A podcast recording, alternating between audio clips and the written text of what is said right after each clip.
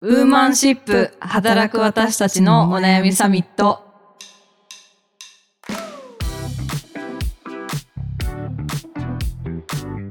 皆さんこんにちはニュースピックス 4E の中道香です同じくニュースピックス 4W の佐藤由美です。はいこの番組はニュースピックス 4E がお届けする次世代を担う女性がリーダーとしての一歩を踏み出せるように女性に関する主要ニュースやリアルなお悩みについて語り合う番組です今週もお願いします。お願いします。今週の一本、えー早速ご紹介します。スポニチアネックスさんのスープストック離乳食無料提供全店拡大。賛否でネットは大荒れ。もう二度と行かないの声まで。なぜ？という記事をご紹介します全国展開する人気スープ専門店スープストック東京が公式サイトで現在一部店舗の店内で無料提供している離乳食を全店に拡大すると発表した。4月25日からスタートする。拡大をめぐってネット上では賛否の声が上がりツイッターが大荒れの様相を呈しているという内容です。いやー、これね。これねめちゃめちゃ盛り上がってましたね盛り上がってましたね、これね。ちょっと私は子育て的なあの未経験なので、なんかそもそも離乳食、あのこういう提供、あの一部店舗でやってたっていうのも知らなかったんですけど、ユミさん、こういうなんか離乳食の提供みたいなのって、なんかほ他とかでも見たこととかありました？いやー、私が離乳食期は全然なくて、ん。逆にめっちゃ困ってたんですよね。はいはい。離乳食って、その、まだ歯がない赤子とかが食べれるお粥とかをあげなきゃいけないんだけど、そういうのを別に出してるところないから、わざわざ家でなんかそれを作ってタッパーに入れて、うんうんうんで、レストランに行って、で、こう食べさせてもいいですかとか気遣いながらあげたりとか。で、でもなんか、なかなかこう、そもそも赤ちゃんを連れて食べに行っていい雰囲気のレストランってそんなになんか多くなくって、確かに。そう、もう座れる年齢になってる子供でも、やっぱりちゃんと子供椅子がないと、普通の椅子には座りづらかったりとかで、うんそうねそういう意味で、子供椅子がちゃんと設置されてないお店とかもまだまだ多かったんですよね。うんで、なんで外出時は離乳食を持ってってたんだけど、でもこうね、今のこう夏場とかって作って持って出ると、腐っちゃわないかなっそうですよて、ね。お腹壊さないかなとか。か心配してたりとか、なんでその、こう、ちゃんとこうパックされている、その、外出用の、こう、レトルトの離乳食みたいなのも売ってるんですけど、はいはいはい。なんか見るからに冷えててっていうかなんか美味しくなさそうだし、うんうん、なんか困るなーって、いつも外出時思ってたんで、私はこのスープストックさんの取り組みはめっちゃいいな、羨ましいな、今の時代のお母さんってめっちゃ思いましたけどうね。んうん。いやね、スープストックで、しかもなんかスープストックの離乳食、普通に美味しそうだからちょっと食べてみてなって、なんか思っちゃったりするんですけど。スープ出してもらえるのってめっちゃいいですよね。そうだし、うんなんかこう、多分、まあ、良かれというか、人のためになることだし、めちゃめちゃいいことだと思いきやの、うんまさかの、この、まさかのですなんかよね。こう、ツイッターがね、その大荒れってさっきあのタイトルにもありましたけど、うん。なんか結構なコメントがね、実はこの寄せられてたというか、そうこのね、スープストックさんの施策に対してネガなコメントがあるという事実に私は非常に驚きましたねい。や、本当ですよね。うん。なんちゅう不寛容な社会なんやろうって思っちゃいましたよね。うーん、うんそう、なんか本当、今はその少子化で、まあ子育て結構ね、大変ハードモードだみたいなことも結構普通にいろんなメディアとかで見るじゃないですか。本当だよ。で、っていう中でなんかこう少しでもと思って多分企業として支援でやったことに対する、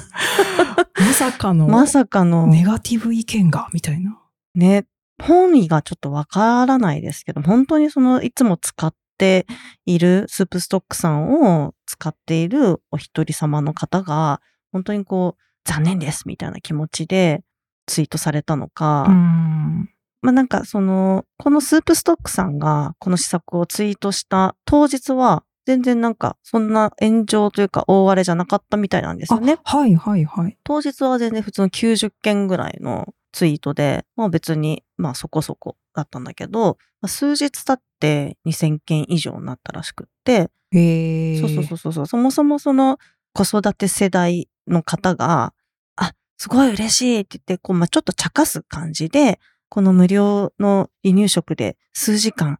入れちゃうね、みたいなことをツイートしちゃったことはが、こう着火しちゃったみたいなんだけど、子持ち女性バーサスみたいな、そのみたいな構図にだったのかもしれないです。なんか、そもそもね、スープストックがやっぱりこう、あの、女の吉野家みたいな。表現でこう、あのお一人様女性が通いやすいあのお店だしみたいなところで、そのやっぱり赤ちゃんがいるとみたいな声もね、実際あったりなかったりというか。んでも、うーん。中道氏はどう見てましたか？この大荒れ案件。いや、なんかもう、そう、そこが結局、不寛容になっちゃうと、いやでもなんかその子供が、その、例えば騒いだりとか、例えば泣き声とかが、その、こう聞いてて、その、まあ、心よいものでは正直ないじゃないですか。だからそうやっぱ。り生理的にね。そう。あの、気にするようにできてるし、なんですけど、なんかそれをもう許容できないってなっちゃうと、なんかもう本当に、じゃあどこで育てばいいのみたいなのとか、本当ですよ本当にじゃあなんかその周囲に気を使いながら子育てするとかって相当本難当ですよ。しいとかもうそういうものだなと。でもなんか一方で、なんか私も結構そのお一人様的に外でごうんうんうん飯食べたりするときで、もう本当に仕事くたくたに疲れてて、それこそなんかもう夜スープストッうん例えばその買って帰るとか、私はあんまりお店で食べることないんですけど、っていう時にもしそこで、まあわかんないですよ。まあ時間帯的にあんまりないかもですけど、なんか夕方とかじゃあ、なんかっていう時に、まあ横の席でずっと例えばお子さんが泣いてたりとかしたら、うん。もう勘弁してくれよっていう気持ちに、うん。なんかなっちゃうなるかも。あの人もいるのかなとかは、まあなんか思わなくはないうん。うん。ですけど、なんかその四六時中その横でそのずっとそのね、なんかお子さんが騒いでるとかいうその逃げられない状況でもないし、そうだよね。なんか。そこはね、あその常にじゃあキッズたちがいる状況かって言ったらなんかそんなこともないだろうから、うん。なんか、うーん、もうちょっとなんかこう、うまいというか、やり方ないかしらというか、なんか、まあ単純にああれに対してのこう、やっぱりコメントのつき方とかはすごいこう、辛辣すぎて、まあ見てて結構辛い気持ちにはなっちゃいましたね。そうだよね。わかる。その、ひお一人様でくたくたに疲れて家帰って自炊する、もう気力もない。もう、もうしかもこう体に優しそうな、うんうん。胃に負担の少なそううなんスープストックを選んでいる時点でもね、疲れちゃってるかもしんない。うん。そういう憩いの場をざわつかされるのは、まあ、非常に残念だという、なんか声もね、感情として湧くこともあるでしょう。うん。ただそれを、こう、石投げるかのように、こう来るなと。うこんんな赤子は来るなというような発言をしてしまう。なぜそう発言してしまうんだろうって思いますよね。そう、まあ、なんかまあちょっともやるとかうって思うところとかはなんかわかるけど、なんかそれがを結局アウトプットできてしまうことが結構怖いなっていうのねはそう思っちゃうんですよね。ほんとほんと。で、なんかこう、まあ割とね、こうあの、実名じゃない、まあ言論空間だからこそ、うまあん。まあちょっと半分冗談というか、まああの思いっきりこう、本心で思ってないことかもしれないけど、かけちゃったりとかもまあしますし、うん。まあ、かなりね、あの、辛辣なコメントとかもありましたけど、ね。なんか見ていて気になったツイートとかありました？見ていて気になったツイートは、なんかそのもう、もはやこのスープストックの試作ではなく、サムネイル的に使われていた赤ちゃんの写真はいはいはい。に対してディスってるようなツイートとかもあって、うーん。もうもはやこの人たちは何を戦ってるんだろう もう世の中の全てが気に食わないんだろうな、みたいな 人たまにいますよね。そう、もう自分のなんかストレスをね、の吐け口ではないので。うん。結構辛って思っちゃいますね辣な、そう、コメントをしてる人を見つけたときにたまにやるんですけど、その、この人どういう人なんだろうって思って見に行そうくとと、マジであらゆることに対してそういうなんかこう、ネガティブなことを言ってたりとかするから、あ、もうそういう人なんだなっていうふうに、んあの、思うようにしたりはしてるんですけど、そうですね。しかもこの話題がこう結構盛り上がった時になんかスープストックが炎上したみたいな、そうですよね。われ方とかもしてみたじゃないですか。炎。上ではなくないそうそうそうそう、全然炎上じゃないのよね。その、まあ、今回の記事タイトル、大荒れってなってたけど、うん別にこう、スープストックが炎上してるわけでもなくて、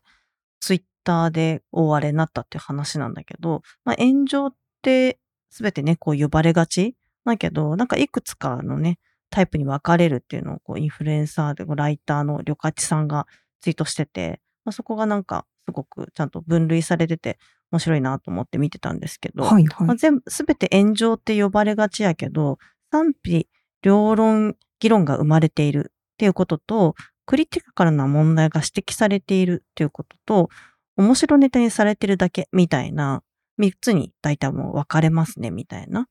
あ、ツイートをされてて、まあ確かになと。こう、炎上って呼ばれるものって3つぐらいあるっていう話で、例えばその企業のツイートが炎上するってこうクリティカルな問題が指摘されるっていう場合が多いと思うんですけど、はい。まあ、今回の場合って別にスープストックさんがクリティカルななんか発言をしたっていうことではなくて、それに対しての賛否の両論の議論が、まあ、生まれているっていう事象なだけで、スープストックさんが炎上してるわけではないのに、なんかこうね、あのその後、お気持ち表明の対応されてたりとかして、本当にもらい事故だなと思って見てたんですけどねう。そう、結構ね、この、そもそもその離乳食、その前点でっていうところの話題もからずっとなんかしばらくそれ関連の、ああのニュースとかあの出続けてずっと話題になってたなとか思うんですけどあの J キャストニュースさんがその本当に炎上したのかみたいなのをなんかあの素晴らしい。そう、えっと、実際そのテキストマイニングでなんかツイートの内容を分析して実際はどうだったのかみたいなで最初はポジティブな文脈で広がってたみたいなところとかすごい分析しててめちゃめちゃ面白いなというかなんか単純にねその炎上スープストック炎上みたいなそのワードだけでこうねなんかあいやなんかやらかしちゃったみたいななんかそういうこうネガティブなイメージついちゃったりとかすると本当にこう企業としていいこともやった上でなのになんかすごいねあの残念になっちゃいますよねっていうところがありましたが。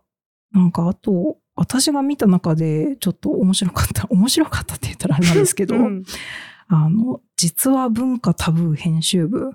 うんのツイートがですね、実はタブー編集部って何って多分なると思うんですけど、私も久々にこれ見かけたなっていうぐらいの、もう、ど、どがつくほどの、もう、ザ週刊誌って感じ。ゴシップ誌。ゴシップ誌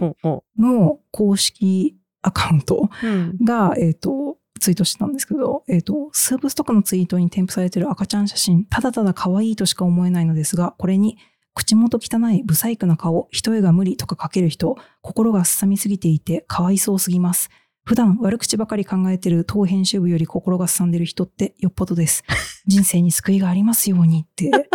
もう、お祈りされちゃってるじゃん。そう、もう、そういう仕事の人たちが若干引くレベルの、うんうん。なんかもう、その、ちょっと、やばい言説が結構そのツイッター上に散見されてたっ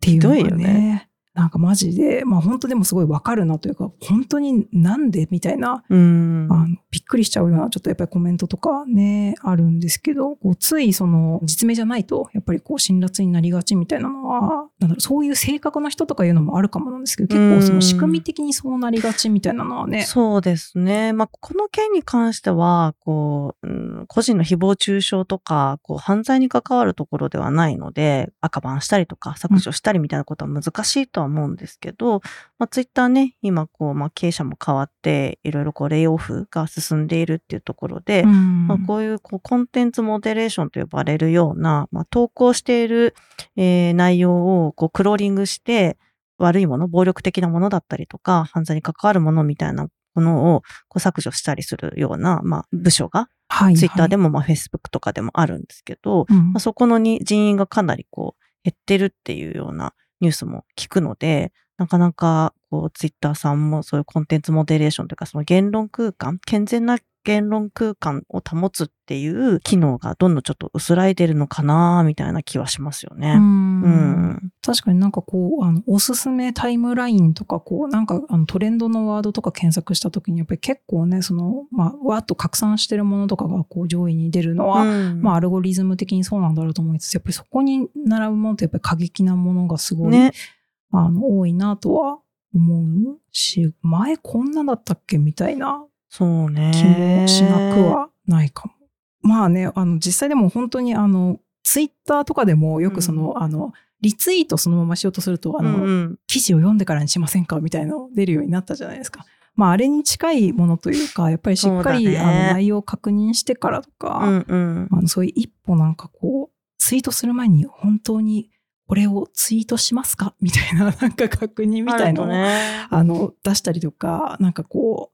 ね、こうユーザー側のちょっとその倫理観に働きかけるみたいなのがないと、匿名性のそういう、やっぱり空間って、マジでその何でも言えちゃうし。ほんとほんと。わかる。お一人様の気持ちもわかるんだけど、子連れの人の気持ちも想像できるとね、いいですよね。うんうんうん。なんか結構、あの、別にね、その自分のそのな内面が、その、なんかこう、人としてダメなんだとかそういうことじゃなくて、なんかもう本当にそういう匿名性が高いところってもうそういうものだから、やっぱりそこに対するちょっとストッパーみたいなの絶対やっぱり、必要。プラットフォーム側とかでね、用意しなきゃいけないというか、うん。なんか場だけ提供して、その某マスクさんみたいに、こう、なんか自由な、言論の自由だって言っても、言論の自由ってそういうことじゃないんですけど、うん。あの、なんかそういうね、あの、場だけ提供して、あとはもう、あの、ユーザーの、うちはもう場を用意してるだけなんでって言って、プラットフォームは何しても、あの、介在しませんそこに介入しませんみたいな姿勢は、まあおかしいというか、うん。ヤフーのね、あのコメント欄とかも、そうですね。すごい最近こうね、どんどんどんどん変わってるうん。感じで、なんかネガティブコメントが一定つくと、あのニュースのコメント非表示になったりとか、すごい、あの、しっかりコントロールをしていこうっていう。難しいですよね。でも、なんか、匿名だからこそ言えることもあるじゃないですか。もちろんもちろん。私たちにいただくお便りも匿名だからうん送ってきてくださる方もいらっしゃると思うんですけど、確かに。なんかその匿名だからこそとかのいいところと悪いところのバランスというか、どういう風にしていくといいんですかね？なんか、2、3日に1回ぐらい、こう、一瞬実名がこう、チラッチラって、チラチラとチラッチラってこう、わかるようになってんの。わかる、ちょっと見えちゃう日があるみたいな。常には表示されないけど。でも、表示されることもあるから。そう。あんまりちょっと過激なことは言えない。言えない。3年に一遍ぐらい、なんかあの、マルサの調査みたいな感じで、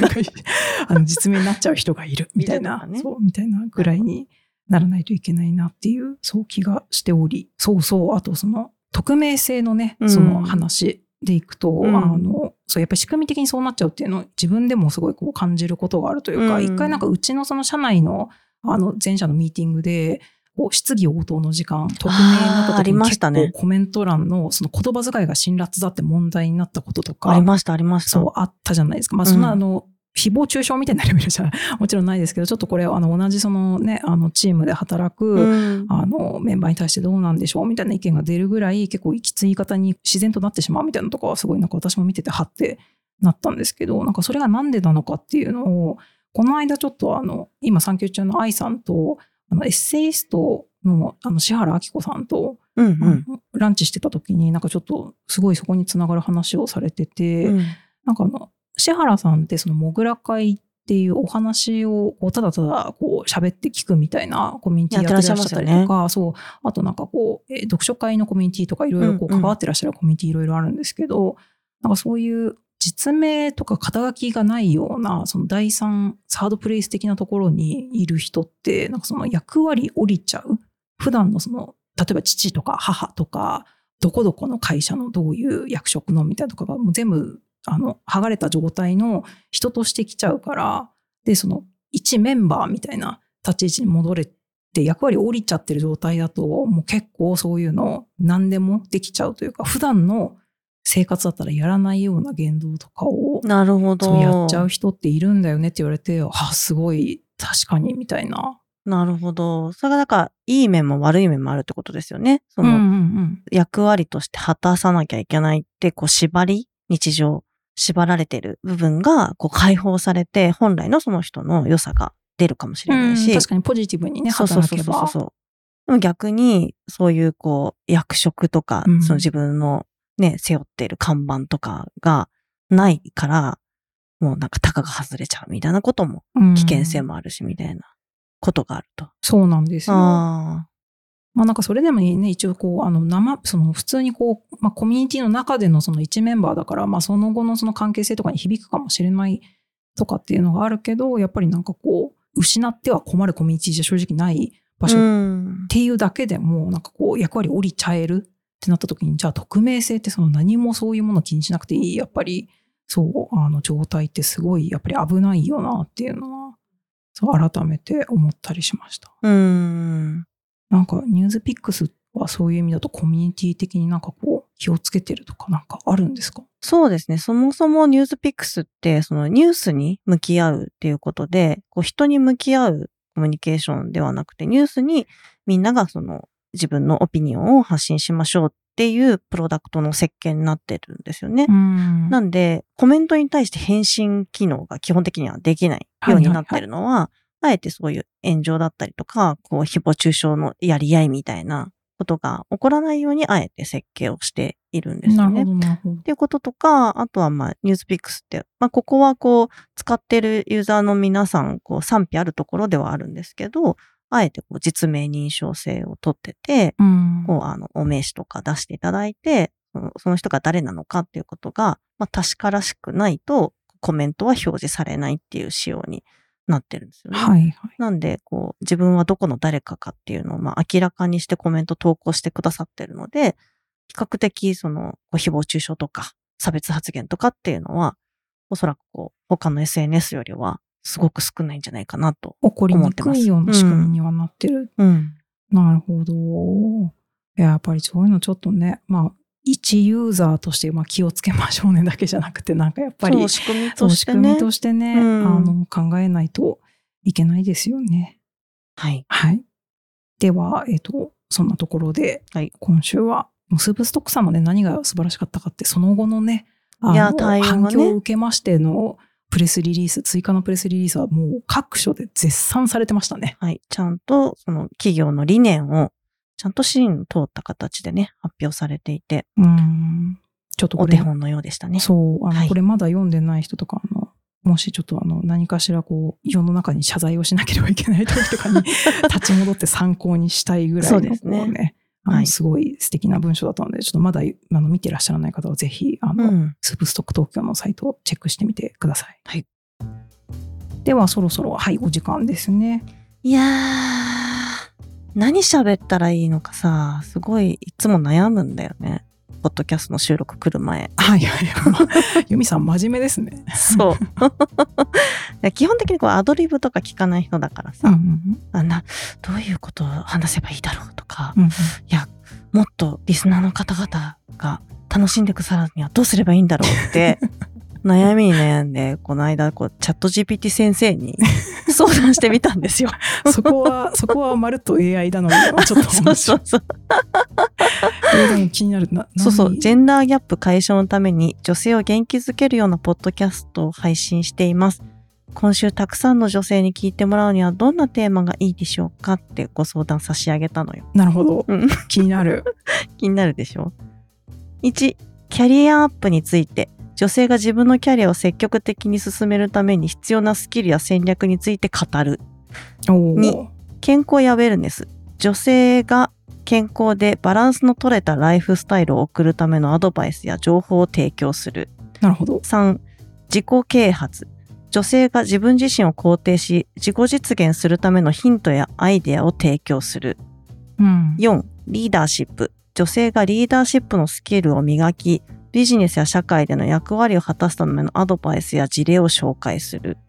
5、フェミニズム。女性が自己実現するための社会的、政治的な問題について考えるっていうこう5点。おーえ、これ、うちの事業計画でしたっけ？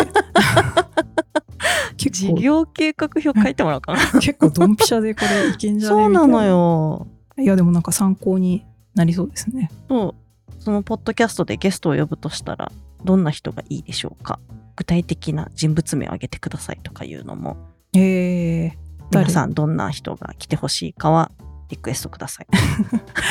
ちちなみになんか呼べそうな人いました？うーん。ちょっと私の職種に引っかかる回答じゃなかったから、ううんんそこはちょっと皆さんからリクエストもらいたいですね。確かに、うんゲストそろそろ呼びたいですね。呼びたい。お話を伺いたい。はい、うん声かけていきましょう。はい。